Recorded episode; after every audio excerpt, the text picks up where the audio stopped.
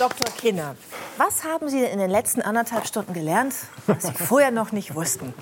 Aus den Gesprächen unserer Gäste. Ich kannte den Begriff noch nicht, den Schlingen. Genau, Schlingentrainer haben wir gelernt. ne? Doch, aber äh, Sie hatten doch gesagt, Sie wissen, was ein Schlingentrainer ist. Oder war das wirklich ein Bluff? Verdammt! Verdammt! Ausschneiden.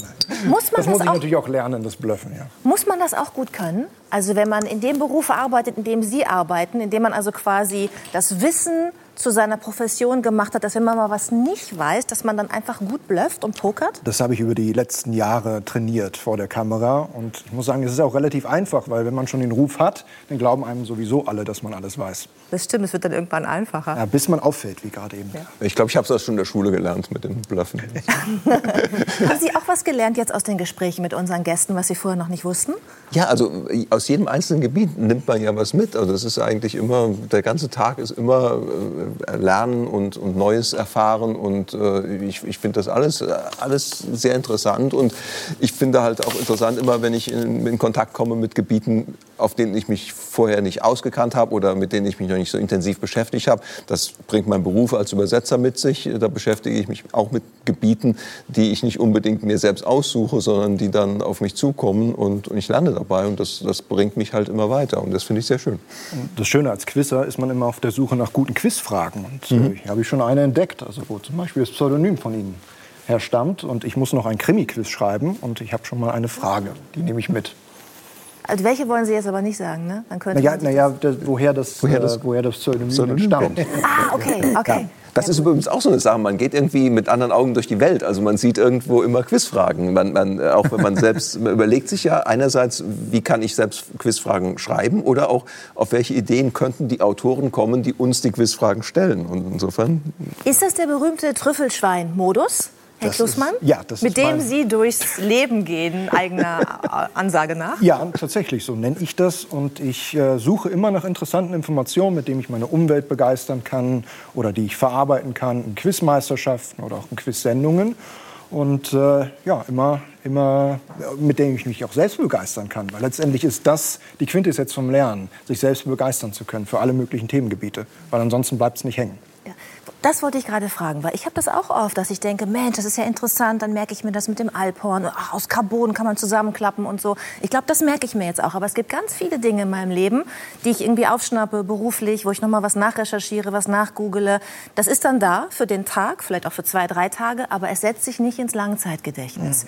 Äh, ist, das, ist das ein Talent, was man haben muss, dass man sich Dinge besonders gut merken kann? Kann man es trainieren? Gibt es Tipps, die Sie uns mit auf den Weg geben können?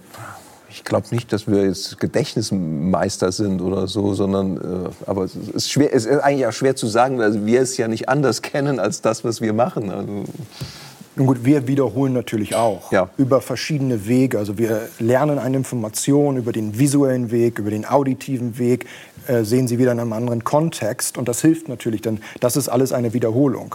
Und was ich über die letzten Jahre ähm, mir aneignen musste, ist Pausen zu setzen. Weil wir hören jetzt hier konstant immer wieder neue Informationen, die müssen wir verarbeiten. Aber es ist Gift, die nächste, äh, die nächste Information über die nächste zu lagern, weil dann wandert es eben nicht in äh, das Langzeitgedächtnis. Zwischendurch schlafen ist wichtig. Ne? Schlafen ist ganz wichtig und Sport. Also Sport regt die Neurogenese an, also das, äh, die Herstellung von neuen Nervenzellen. Und das wissen wir jetzt seit ein, zwei Jahrzehnten, dass eben auch noch im Alter nach und nach ähm, sich äh, Nervenzellen entwickeln. Also es ist nicht einfach mit äh, 20 Jahren ein Schluss und jetzt baut sich das ab. Ja, Wir ich rekapituliere auch gerne Sachen, wenn ich mich irgendwie, wenn ich im Fahrrad Also unterwegs bin oder so. Ja, wenn, dann, dann, dass ich irgendwie, also irgendwie gar, gar nicht anders ab, nicht abgelenkt bin von anderen, sondern dass ich einfach nur äh, mir jetzt äh, mich bewege und mir dabei noch mal Dinge durch den Kopf gehen lasse oder auch Dinge im Voraus überlege. Und ich habe jetzt auch einen guten Weg gefunden, wie man dann äh, mit gutem Gewissen binge-watchen kann, indem man also im, im Wohnzimmer ein paar Trainingsgeräte aufbaut und indem man dann gleichzeitig, man kann Fernsehen und trotzdem muss man kein schlechtes Gewissen haben. Dann erwarte ich jetzt bald Körper ein, getan ein. Bild von dir ne, auf so einem Schlingentrainer. Genau. Das, Ja, Wir hatten in unserer letzten Sendung einen ganz tollen Gast, der nach einem Autounfall ohne Kurzzeitgedächtnis Ja. lebt. Und das jetzt schon seit sechs Jahren. Ähm, und der hat uns erzählt, ähm, dass er sich Dinge besser merken kann, wenn sie mit Emotionen verknüpft Mhm. sind. Also er kann sich nicht an die Geburt seines Kindes erinnern, aber er weiß, das Ja. ist sein Sohn, weil der eben irgendwie auf der Herzebene abgespeichert ist. Stellen Sie das bei sich auch fest? Das ist der Schlüsse zu allem. Und interessant, so eine Extremfälle zeigen uns denn, dass das so richtig ist. Ich meine, die großen medizinischen Erkenntnisse hören ja auch äh, daher, dass, dass ein Teil des Hirns fehlte und wir dann darauf schließen konnten, wo denn äh, etwas lokalisiert ist. Und Emotion ist der Zugang. Also im Prinzip Interesse ist die Grundlage. Und äh, Emotion hat ja auch was viel mit Sinnen zu tun. Deswegen plädiere ich immer, über so viele Sinne wie möglich zu lernen. Also hier übers Alphorn was ähm, zu lernen, indem wir auch das hören. Mhm. Ansonsten äh, bleibt es weniger gut hängen. Und es bleibt auch noch gut hängen, wenn man in einer angenehmen Umgebung ja. mit Menschen gemeinsam etwas macht, weil dann auch dieses Hormon Oxytocin ausgeschüttet wird, das wieder das Hängen, das Kuschelhormon, das Kuschelhormon, genau. Ja. Und das auch unterstützt, was, was Judith gesagt hat, also wie macht man das, dass, dass eine Information im Langzeitgedächtnis ankommt? Da habe ich neulich was wirklich Bedrückendes gehört, nämlich man muss zum Beispiel, wenn man eine neue Vokabel lernt, zwölf bis dreizehn Mal sie neu sich vor ähm, sprechen oder sie neu wahrnehmen. Hm. Das ist ein irrer Aufwand. Wenn das stimmt. Natürlich, aber das Wichtige war schon mal vorsprechen. Also viele lernen ja. Vokabeln und lesen das und stoppen dort. Aber das laut aussprechen, das in einen Kontext versetzen, das Benutzen dieses Wortes, das ist entscheidend beim Sprachenlernen. Deswegen sollte man nicht einfach nur nach dem Lehrbuch, sondern auch mal Film, gucken, Godard oder einfach mal ein bisschen mhm. äh, ja, Literatur wahrnehmen, indem man es in einem Kontext hat. Welche genau. Sprachen sprechen Sie? Darf ich kurz fragen? Bitte? Welche Sprachen sprechen Sie alle? Ja, sprechen ist immer, äh, also äh, fließend sprechen oder verstehen ist immer unterschiedlich. Also das ist, äh Jetzt hauen Sie mal raus, nicht so bescheiden sein. Also ich habe ordentlich gelernt, Englisch, Französisch, Spanisch und Latein habe ich ordentlich in der Schule gelernt. äh, aber ich habe mir über, ich sage mal, ich habe hab ein gewisses Talent, mir aus Sprachen andere Sprachen zu erschließen. Also die germanischen Sprachen fallen mir relativ leicht zu lesen, weil ich Deutsch spreche und mir, mir gewisse Regeln ableiten kann, sodass ich auch durchaus eine Zeitung in, in, in Schwedisch oder so lesen kann, ohne Probleme Wahnsinn. oder ein Buch. Aber das ist jetzt, äh, und, und die romanischen Sprachen eben durch Latein und Französisch. Also ich kann, kann eben auch Portugiesisch lesen, weil ich Spanisch und, und, Englisch und Französisch kann. Oh. Wie viele sind es insgesamt? Das habe ich so nicht gesehen. Ein Dutzend wahrscheinlich. Also ich sag mal, ich habe eine Quiz-App, ein Quiz eine Quiz-App, die spiele ich in, in, in glaube ich, in, in, zwölf Sprachen. Herr Klusmann? Wobei, ja, man muss halt unterscheiden zwischen dem Verständnis von ja. Sprachen. Ne? Und also ich habe äh, auch in der Schule Englisch, Französisch, Latein gelernt und habe dann noch äh, Japanisch und Chinesisch gelernt. Die einfachsten Sprachen noch dazu. Naja, das war so ein bisschen der Versuch, ähm, sich selbst zu testen. Sicherlich auch eine gewisse Hybris dabei. Ähm, und äh, ja, habe da etliche Sprachkurse belegt, ein bisschen Zeit in den Ländern verbracht. Ähm, braucht aber ein bisschen immer so ein bisschen Anlauf. Donner. Welche sind es denn jetzt? Also die in der ja, Schule und dann noch? Welche ja, noch? Ich, äh, ich, Japanisch, äh, Chinesisch und Russisch hatte ich jetzt auch noch. Hilft Ihnen Ihr großes musikalisches Talent auch bei den Sprachen? Ja, man hat das gewisse Gefühl, also ich bin auch jemand, der eigentlich nie so gern gelernt hat, aber so, wenn ich, wenn ich irgendwo bin in China oder Japan, ich spreche dann einfach mit den Leuten, irgendwie. Und irgendwie geht es dann. Und so lerne ich dann die Sprachen schon auch, über das Gehör. Und über die Musik, ja. Okay. Ich würde gerne noch mal so ein bisschen Ursachenforschung betreiben, ne? weil sich unsere Zuschauerinnen und Zuschauer ja auch gewünscht haben. Kriegt mal was aus denen raus. Wir gehen jetzt mal in die Biografie. Auch weil wir viel über Kindheit gesprochen haben und darüber, wo Talente angefangen haben, sich zu zeigen. Charlie ist hier, hat mit elf Jahren gerade virtuos Schlagzeug gespielt. Wann war bei euch klar, ich meine, jedes Kind ist neugierig ne? und jedes Kind hat Wissensdurst, aber wann war bei euch, bei Ihnen klar, okay, hier ist irgendwas, das ist außerordentlich? Das ist besonders. Ich, äh, ich, kann, ich, weiß, dass ich äh, irgendwie relativ früh angefangen habe zu lesen. Das weiß ich auch nur durch meine Eltern. Also ich habe mir irgendwie relativ früh das angeeignet, in Buchstaben zusammenzusetzen und zu lesen. Also noch vor der Schule? Vor der Schule, ja, lange, lange vor der Schule. Wow. Und dann war das relativ langweilig. Ich habe dann irgendwann noch angefangen, sonntags morgens lief in der ARD in Schwarz-Weiß Telekolleg Englisch. Und äh, witzigerweise sprachen meine Eltern nicht Englisch, weil sie so in der, in der Kriegsgeneration waren äh, und, und, und viel Schule ausgefallen ist. Und äh, ich habe das mir selbst beigebracht. Und da sagte ich, ich hätte gerne mal so ein Englischbuch, äh, so ein Lehrbuch Lehrbuch zum, zum Telekolleg und so weiter. Und ich konnte also, bevor ich in die Schule kam, schon konnte Englisch. ich eigentlich schon Deutsch schreiben, sodass die ersten zwei Schuljahre, die waren relativ langweilig. Und dann hat meine Lehrerin gesagt, dann setze ich doch in die hintere Bank und lerne Englisch dann weiter und so. Also das war relativ früh und das hat sich dann so weiterentwickelt. Und dann, bei mir war einfach ein Interesse an Sprachen zum Beispiel da. Da sagt noch einer, Fernsehen macht dumm, ne? Auf keinen Fall. Das, also, das sage ich, ich bin derjenige, der das ein, ein großer Verfechter des Fernsehens in dem Sinne, dass es als Medium durchaus bilden kann, aber Inhalt Inhalte äh, legt man selbst fest. Also welchen Sender man schaut und was man sich da anschaut, das ist natürlich entscheidend dabei. Mhm. Herr Klusmann, wie war das bei Ihnen? Bei mir war das bei der Mathematik. Also ich habe mir Rechnen beigebracht und äh, konnte also das große Einmal eins und dividieren, multiplizieren. Schon vor der Schule? Ja, ich hatte irgendwie ein Faible für Zahlen, habe mir alles durch Zahlen geordnet. Daher hatte ich auch dann gewisse geschichtliche Ereignisse drauf, weil ich das mit einer Zahl verbunden habe. War ein bisschen so leicht neurotisch anders. Ich war auch ich damals ein Außenseiter, aber hatte so ein bisschen Ordnung in meine Welt gebracht.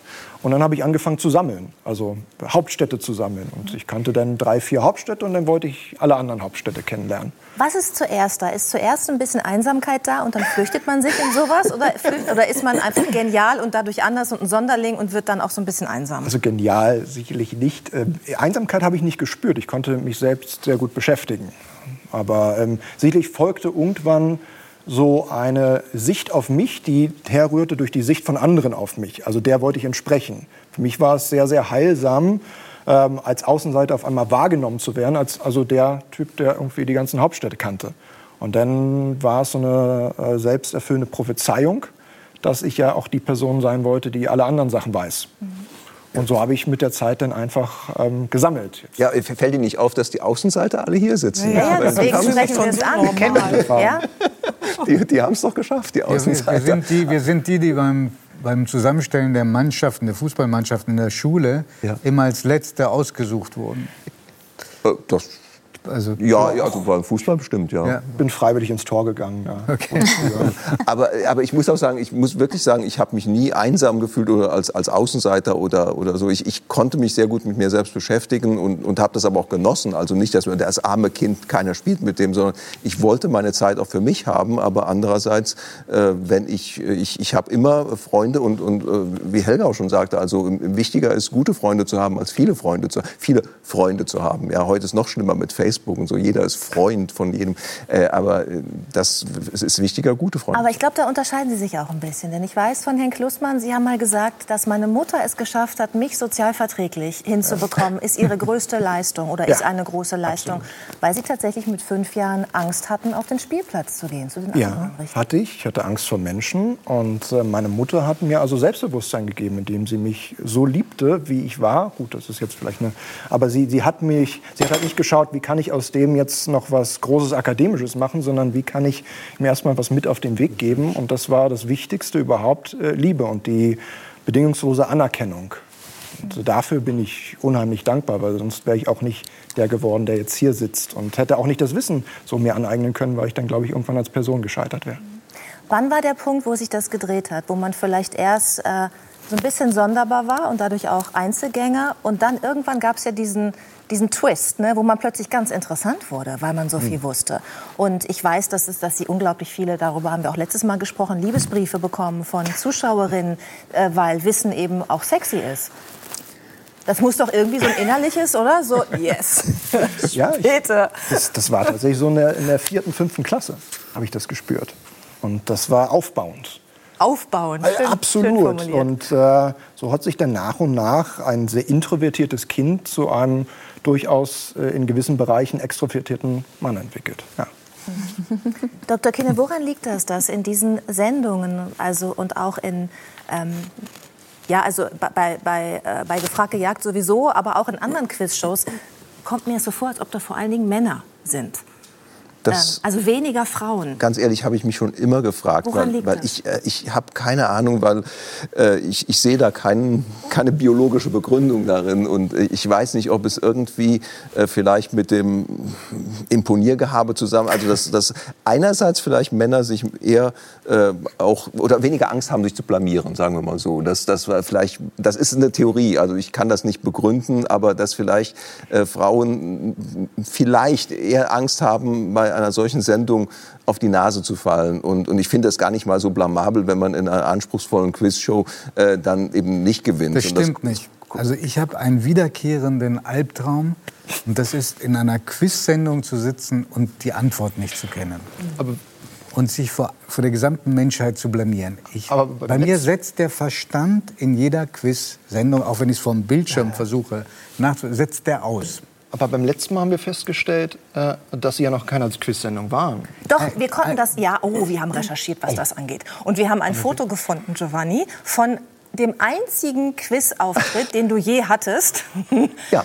Mein aber, aber, therapieren. aber ihr könnt, se ihr könnt sehen, es ist sehr, sehr lange her. ja. Und danach, und danach Sprache, nie wieder. Und da ist noch jemand dabei, Sigi Harris. Das war Jeopardy. Ja, da, genau. war ich, da war ich aber auch. Ich, ich war der Erste da. Was? Gerade auf dem Foto? Nein, Nein, ich war der Erste bei Jeopardy in Deutschland. Ach so, okay. Aber ich habe gelernt, also danach nie wieder. Ja. Ja, aber ich muss auch dazu sagen, das ist vielleicht auch eine kleine interessante Anekdote. Als ich als Kandidat zu äh, Gefragt gejagt gegangen bin, da lief äh, Gefragt gejagt noch im dritten Programm beim NDR und nicht im ersten. Und äh, ich habe wirklich äh, gesagt, ich hatte diese Sendung gesehen und, und sagte dann zu meiner Frau, es ist eine tolle Sendung, nur die Kandidaten gewinnen nie. Und dann, meine, aber mein zweiter Satz war, ich bewerbe mich jetzt mal dort. Und meine Frau sagte, bist du wahnsinnig, du, wenn keiner gewinnt, das ist doch nur eine Blamage. Und dann habe ich gesagt, na, jetzt läuft ja im dritten Programm im NDR, das, ich wohne ja im Südwesten, das sieht das sowieso keiner von unseren Nachbarn. Das merkt keiner. Und äh, es war dann tatsächlich so, dass nachdem ich mich beworben hatte, mir mitgeteilt wurde, die Sendung ist ins erste aufgenommen worden und, und läuft jetzt im ersten. Und da war dann die potenzielle Blamage doch schon größer. Aber wie gesagt, ich habe mich dadurch nicht entmutigen lassen und meine Frau hat versucht, mir es auszureden. Und vielleicht ist das so, wenn ich jetzt eine Frau gewesen wäre, hätte ich vielleicht einen Rückzieher. Aber das ist, wie gesagt, ist nur eine vage Theorie. Ich lasse mich auch gerne eines Besseren belehren. Wir hätten gerne mehr Bewerbungen von, von äh, Frauen für unsere Sendung. Das möchte ich auch mal ganz offen sagen hier. Also wissenschaftliche Erkenntnisse gibt es ja noch nicht, hat noch niemand untersucht, also noch eine Forschungslücke. Mhm. Es ist sicherlich multikausal. Also es sind einige Gründe sind schon genannt worden. Äh, qua Amtes, das kann ich, ich bin Gründungsvorsitzender des Deutschen Quizvereins. Wir haben etwa 1000 Mitglieder mittlerweile nach über das gibt zehn es Jahren. wirklich? Ja. Ich liebe diese Reaktion. Auf diese Idee so kommen wirklich nur Männer, oder? Auf diese Idee kommen wirklich nur Männer. Ja, ja in dem Fall richtig, ja. Aber wir haben äh, etwa, also ein Drittel unserer Mitglieder sind weiblich. Und das ist weit höher als in vergleichbaren Denksportarten. Nehmen wir mal Schach. Da ist äh, durchschnittliche äh, Frauenanteil wesentlich geringer. Aber er müsste ja eigentlich bei Aber ungefähr 50 Prozent Sollte es, ja? ja. Also gerne jetzt Mitgliedsantrag ausfüllen und mitmachen. Äh, auch als Mann noch, aber gerne auch als, als Frau. das wird nichts mehr. Ich, ich, würde behaupten, äh, ein Grund ist noch nicht angesprochen worden, aber wir hatten das Wort hier schon und das ist Obsession. Männer neigen mehr zu Obsessionen ich will jetzt alles wissen, ich will jetzt alles haben, ich möchte jetzt.